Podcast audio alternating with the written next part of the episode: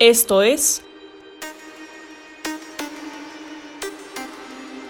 Contrarreloj, el podcast donde hablamos sobre temas de sustentabilidad, los retos que enfrentamos y la importancia de tomar acción.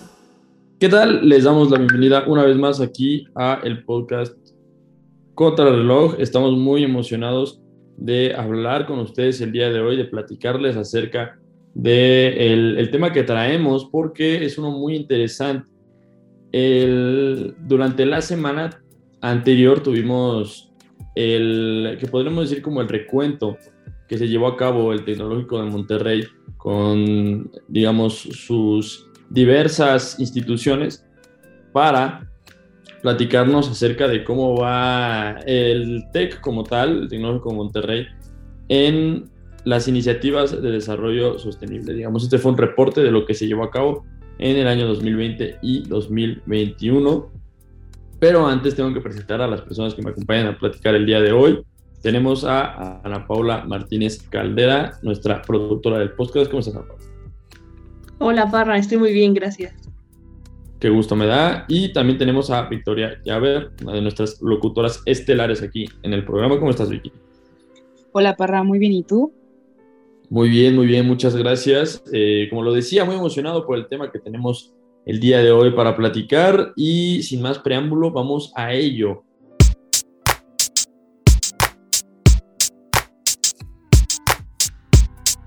Ana Pau es la que nos va a platicar un poco acerca de qué sucedió y cómo se llevó a cabo este, digamos, recuento, reporte de las iniciativas de desarrollo sostenible en las instituciones del Tecnológico Monterrey. Platícanos, Ana Pau, más al respecto. Claro que sí, Parra, con gusto. Pues bueno, este fue un evento al cual toda la comunidad y los colaboradores del TEC estaban invitados de todos los campus. Fue a nivel eh, nacional y se llevó a cabo justo este jueves. Entonces, básicamente en este evento lo que pasó es que durante una hora nos platicaron cómo es que el TEC alinea sus esfuerzos para buscar un futuro sostenible, pacífico, próspero e igualitario. Fue un evento bastante bueno, la verdad. Em, yo lo vi de forma remota, puesto que el evento se llevó a cabo en Monterrey, donde hubo presente eh, varios alumnos, colaboradores, como te platicaba, aliados, estuvieron ahí. Y básicamente lo que pasó en este evento se dividió como en cuatro partes, por así decirlo. Primero tuvimos a la profesora Cintia Villarreal, la cual es eh, directora eh, de Desarrollo Sostenible y Vinculación del TEC. Y ella nos dio como un pequeño intro que ahorita platicaré con ustedes acerca de los principales, las principales iniciativas que se llevaron a cabo en este segundo reporte de desarrollo sostenible. Después por ahí también nos enseñaron un video, muy padre, la verdad, dura tres minutos y se los estaremos poniendo por ahí en redes sociales para que lo puedan ver.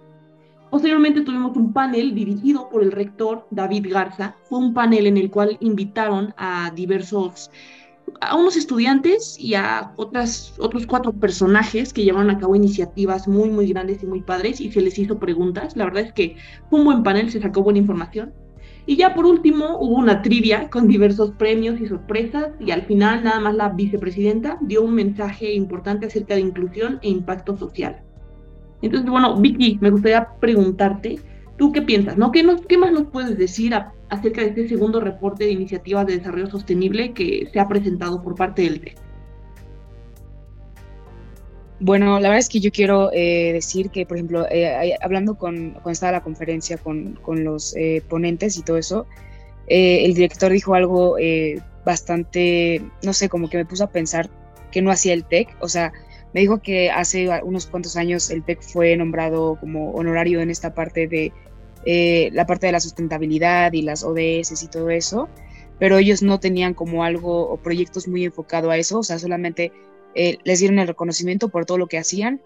Y bueno, a partir de eso como que ya eh, tomaron en cuenta como esta parte de, o sea, tener enfocado un proyecto que, o hacer como, sí, como una asamblea para, para hablar toda esta parte de, de, del desarrollo y creo que es, es, es muy importante darle como eh, una voz a esta parte, a esto, como a estos programas para que la difusión sea mayor, ¿no? Porque a veces uno no sabe lo que tiene hasta que, hasta que lo, hasta, bueno, en este caso no, no lo se pierde, pero hasta que se da a entender, ¿no? Entonces es muy importante, creo que eh, en la comunidad del, bueno, en esta parte que es el TEC en una escuela privada, se den estas como conferencias y estas eh, actividades para que las personas eh, lo vean, uno, lo sepan, y dos, también que, por ejemplo, si ellos tienen algún mente o así, lo implementen y con la ayuda del TEC y con los profesores y con todas las personas que, que, se encuentran en la institución puedan como eh, hacer un gran proyecto y de verdad que pueda cambiar esta parte de, de pues de la vida, ¿no? De, de las personas, ¿no? Eh, tú no sé qué pienses, Parra, cómo, cómo lo viste. Me pareció muy interesante, Vicky, el, reporte porque hablamos acerca de un reporte masivo. Estamos hablando acerca de que se analizó todas las iniciativas que hay en diferentes campus de todo el, de todo el país y hablábamos acerca también de que mm, se llevó a cabo una iniciativa de desarrollo sostenible en 29 de las 32 entidades federativas, según lo que nos mencionaba el reporte.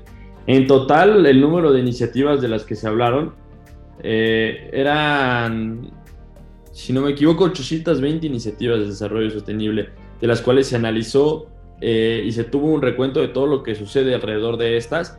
El reporte, también cabe aclarar, lo llevó a cabo tanto la Institución del Tecnológico de Monterrey, el TEC Milenio, como TEC Salud. Entonces, no fue un recuento que hizo nada más una, dos, tres personas, es un recuento que tres instituciones se tuvieron que juntar para ver qué es lo que se estaba haciendo, de qué manera se estaba llevando a cabo y qué tanta efectividad tenían.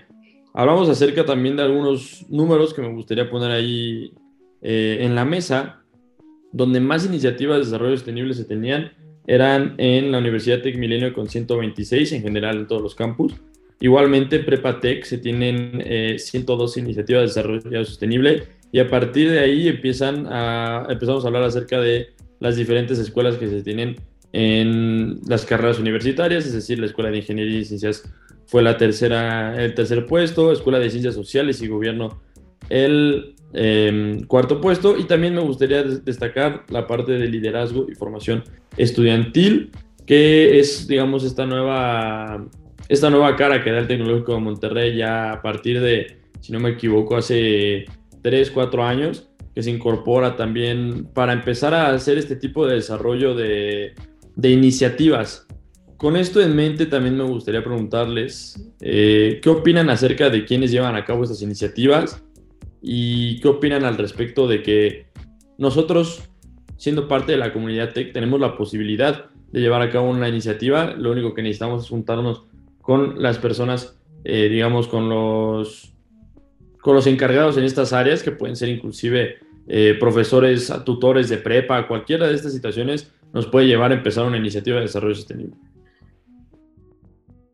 Bueno, pues ahorita dijiste algo muy importante, Parra. Este, creo que las universidades hoy en día son clave para poder alcanzar los objetivos de desarrollo sostenible. Estas tienen la capacidad de docencia y de investigación, tienen las herramientas y se nos están proporcionando, ¿sabes? Entonces, con esto que tú preguntas, que qué pensamos, que nosotros seamos capaces de proponer iniciativas, se me hace una oportunidad grandísima, puesto que las herramientas las tenemos ahí. Y es que, bueno, siento que en este segundo reporte se refuerza mucho una idea que manejamos mucho aquí en el podcast, que nos dice que la colaboración es indispensable para poder avanzar juntos. Y esto lo podemos ver en los porcentajes de participación. Si bien Parra, tú ya nos mencionabas que 126 iniciativas fueron por parte de TecMilenio, por PrepaTec, en los mismos porcentajes podemos ver que, por ejemplo, 37% vinieron de docentes, 33% de colaboradores, 20% de estudiantes, 7% de docentes investigadores y 3% de Exatec. Entonces, la idea que yo quiero, con esta información, lo que yo quiero decir es que todos tenemos un rol en esta lucha contra el cambio climático y se demostró en este reporte, se demostró en estas diferentes iniciativas, de las cuales a continuación hablaremos un poco, pero bueno, igual Vicky, no sé tú qué piensas acerca de lo que preguntó Parra. Sí, o sea, justamente esta parte de eh, el TEC que dé la difusión de, estos como proyectos e iniciativas se me hace muy importante porque obviamente eh, son cosas que, o sea, no solamente afectan, bueno, o cambian la manera de ser de como la parte de los estudiantes o los profesores o colaboradores del TEC, sino va más allá. Y creo que es importante darle em, este apoyo y una verdadera difusión para poder, para poder em, eh, como seguir adelante, ¿no? En esto. Eh, y no sé cuál, cuál fue alguna de las iniciativas que a ustedes les gustó. No sé, Parra, cuéntame cuál fue em, alguna iniciativa que te llamó la atención. Fíjate que una iniciativa que me llamaba la atención era la que platicaban en la conferencia algunos estudiantes que no, no recuerdo bien el campus del cual habían, eh, del, cual nos, nos platicaban. El caso es que era acerca de una, una laguna que tenían en su campus y cómo esta laguna, poco a poco, habían ciertos personajes entre algunos eh, estudiantes y otros docentes que se daban cuenta que esta laguna cada vez más bajaba su nivel, eh, digamos, se, veía más pequeña porque pues, el nivel de agua bajaba. Entonces, a partir de investigaciones que realizaron, se dieron cuenta de cuál era el problema y es que eh, estaba haciendo un indicio de la sequía que iba a llegar fuerte en el país. No sé si era el, campus de Tamaulipas, eh, no recuerdo muy bien el nombre ahorita de cuál fue el campus, pero de todas formas era muy interesante como algo que, sí, que me confirma Ana Paula, el campus de Tamaulipas. Y me parecía muy interesante esta iniciativa porque en realidad surge a partir de una observación, digamos, hasta curiosa, ¿no? De lo que sucedía eh, en su campus y que al final empezaron a llevar a cabo un trabajo mucho más profesional de investigación y de entender qué era lo que estaba pasando para poder eventualmente resolverlo. Yo creo que esa es una de las, de, de las iniciativas que más me llamaron la atención y regresando de nueva cuenta a la parte más general acerca de estas iniciativas, me gustaría dar también, arrojar un poco de números acerca de lo que el reporte nos mencionaba, lo que el reporte nos enseñaba. Y es que estamos hablando de que en 2020 y 2021 eh, estas iniciativas del TEC beneficiaron a casi 200 mil personas a través de diferentes asesorías, talleres, conferencias, cursos, entre otras cosas, para que aprendieran. Recordamos que uno de los objetivos de desarrollo sostenible tiene que ver con la educación y esta es la cantidad de personas que se, que se beneficiaron, digamos, fuera de la escuela, ya cerca de 200 mil personas. Estamos hablando de una cantidad de gente bastante, bastante grande que se está viendo beneficiada por esta situación. Igualmente me gustaría hablar acerca de la situación con las botellas PET. Y es que gracias a los bebederos que están instalados en el campus, que eso a veces eh, lo dejábamos por alto, y obviamente ahora en la pandemia es más complicado hablar acerca de los bebederos por toda la situación sanitaria. Eh, pero los bebederos que estaban instalados en, los campos y que se utilizaban durante eh, años anteriores, se, se reveló que se ahorraron 845 mil botellas de PET. Digamos, estamos hablando de que están teniendo ahora un impacto grande gracias a estas iniciativas en diferentes aspectos y me gustaría preguntarle acerca de estas dos, ¿cuál les llama más la atención? ¿Cuál les parece, digamos, que está generando un cambio importante y dónde más les gustaría ver un cambio de esta, magnitud? Definitivamente a mí me llamó más la atención la de las botellas PET, porque creo que muchas veces se puede ver como una acción pequeña, ¿saben? Como, no, nada más dejo mi botella ahí para la recolección y no hay un impacto, y esto nos muestra que sí hay un impacto. Esto refuerza la idea de que las pequeñas acciones, el conjunto de pequeñas acciones que se llevan día a día son el cambio, entonces por eso es mi favorita. Y bueno, aprovecho ahorita ya que estoy hablando, ya que estábamos lanzando datos, siento que estos datos que estoy por darles también son buenos para que dimensionemos el trabajo que se ha hecho durante este año. Porque, bueno, sabemos que por la pandemia ha sido un reto, de hecho lo mencionó varias veces el rector David, que hubo muchos obstáculos, o sea, si de por sí antes de la pandemia ya era como difícil llevar a cabo estas iniciativas, bueno, pues ahora la pandemia puso más, más obstáculos y sin embargo se obtuvieron resultados muy, muy grandes, muy buenos, tales como que se identificaron más de 300 iniciativas que contribuyeron a la mitigación del COVID-19. Esto bastante por parte de Tech Salud, que por ahí, Parra, tú nos mencionabas que, que todo este reporte fue gracias como a la colaboración de, de Tech Salud, de Tech Normal y Tech Milenio. Entonces me parece un buen dato. Por ahí también hay más de 250 iniciativas que ayudan a proteger el medio ambiente y enfrentar el cambio climático. Y otra también que me llamó la atención es que más de 530 mil dosis de vacunas contra el COVID se, se, se, lograron y se plantaron más de 4 mil árboles. Entonces, bueno, bastantes buenos datos. Y lo que me queda es preguntarte a ti, Vicky, ¿cuál iniciativa fue la que, de las que dijo Parra, te llamó más la atención? Bueno, creo que sin duda alguna la de las botellas de PET. Y, ¿sabes? O sea, eh, no sé si lo han visto, pero últimamente obviamente se está reduciendo con eso la parte de las botellas de plástico individuales de persona, pero también hay que hablar, obviamente, bueno, si esas se reutilizan y cosas así, pero es muy difícil eh, deshacer el, el, el, material, el PET, pues, de lo que está hecho las botellas grandes, ¿no? Por ejemplo, del, de los garrafones es, es, bueno, bastante difícil.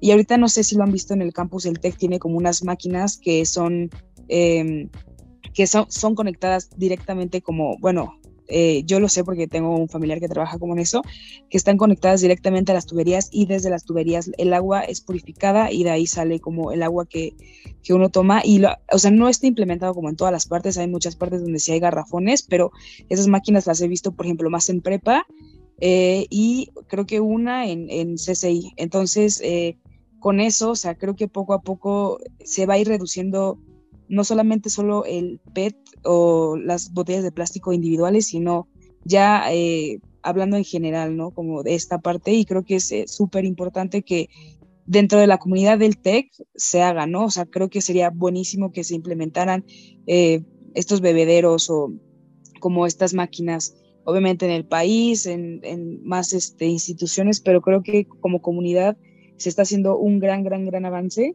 y bueno, o sea, eso es favorable para todos y a mí pues me encanta muchísimo, entonces me quedaría con la segunda igual.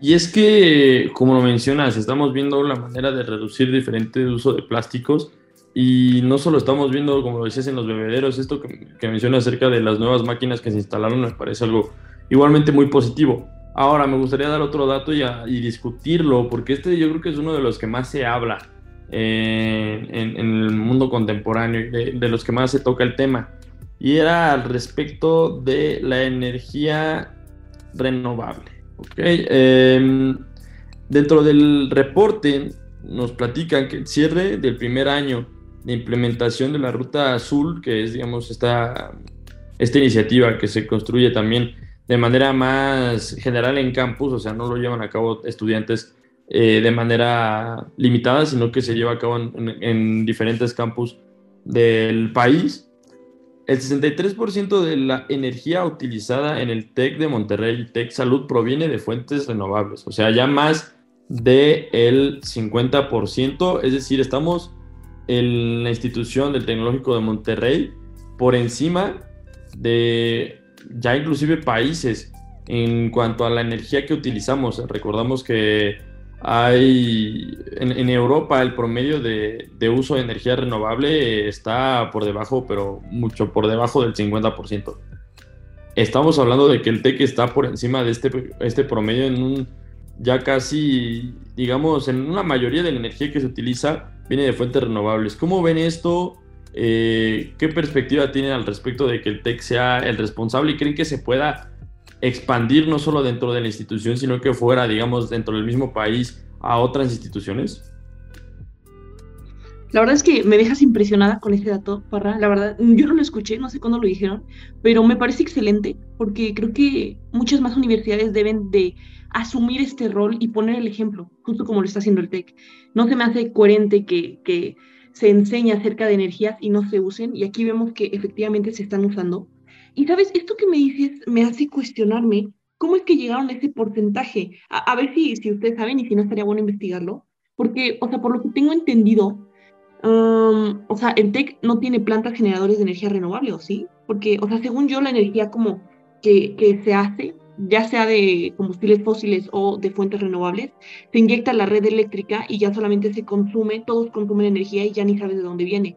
Entonces, ¿no tendrás por ahí, para ese dato de ¿Cómo sabe el TEC que 63% de la energía proviene de renovables? Eh, ¿Tienen plantas generadoras? ¿Son autosuficientes o cómo funciona?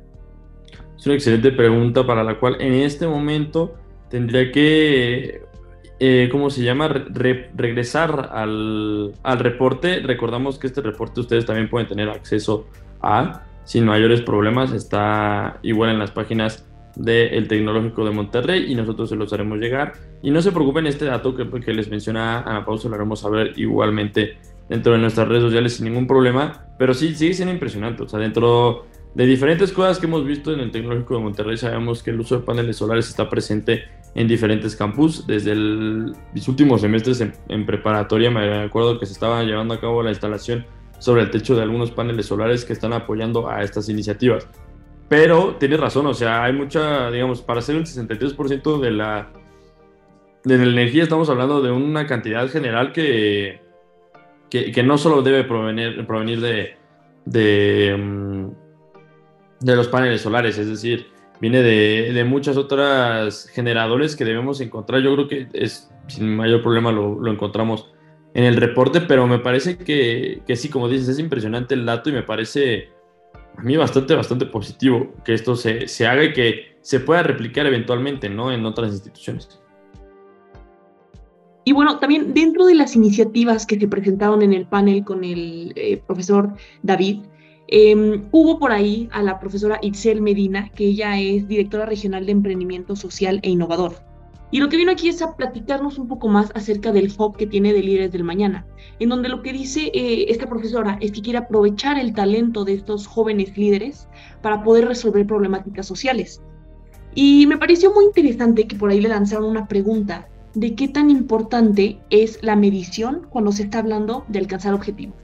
Y ahorita esta pregunta, que es nuestra bien conocida pregunta detonadora, que igual a la audiencia los invitamos a que la contesten en sus casas, Queremos saber qué piensan, puesto que la respuesta de la profesora Itzel Medina fue muy interesante. Ella nos dijo que claro que es importante estar midiendo eh, como en materia, pues, o sea, como concretamente cuántos proyectos se llevaron a cabo, pero que también hay una parte que no se alcanza a medir en datos y es la parte de la experiencia que se adquiere. Puesto que la profesora nos dice que muchas veces en el mundo de la innovación, en el mundo del emprendimiento, el proyecto puede morir. O sea, hay ideas que no pasan el proceso de validación y simplemente se descartan. Pero lo que no se descarta es la mentalidad del emprendedor. Es esta visión sostenible y esta mentalidad que empuja a seguir buscando alternativas ante la crisis climática. Entonces, Vicky Parra, yo, yo quiero preguntarles a ustedes qué piensan acerca de qué tan importante es la medición al momento de estar como alcanzando objetivos. Adelante, bueno, ¿Mande? Adelante, adelante. Ok, ok. Yo creo que es muy, muy importante porque sin, bueno, dijo la frase del director que si no se puede medir, no se puede mejorar y creo que es un punto eh, bastante eh, especial. Eh, creo que se tiene que tener en cuenta los, los, avances que se están haciendo, eh, las cantidades que se están eh, reduciendo, ya sea transformando. Entonces, por ejemplo, de vidas, de ya sea, por ejemplo, en, en, materia o, ¿sabes? Como cosas así, creo que es muy, muy importante. Eh, y al fin y al cabo esto, esto es lo que nos va a ayudar para seguir progresando y para seguir haciendo mejores acciones. Y bueno, no sé, Parra, ¿tú qué quieras decir en estos eh, últimos momentos?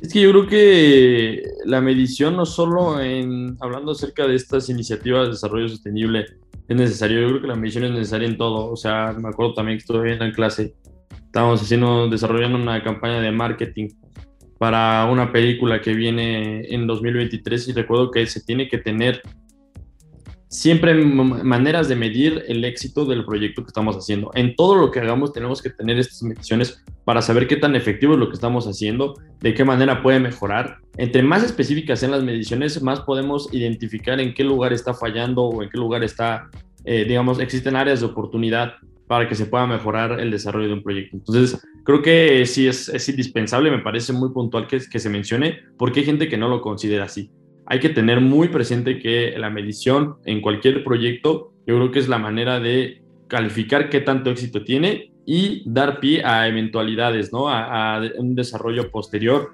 de este tipo de, de iniciativas y desarrollo posterior de, de éxito para, para proyectos a futuro.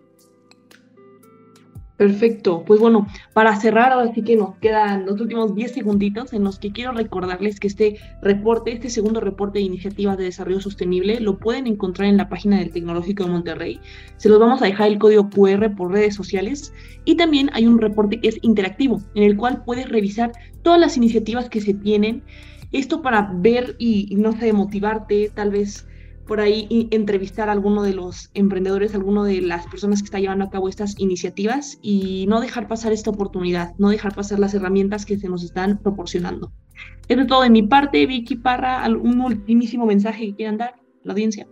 nada más una despedida y que recuerden no perderse los siguientes episodios de este maravilloso podcast.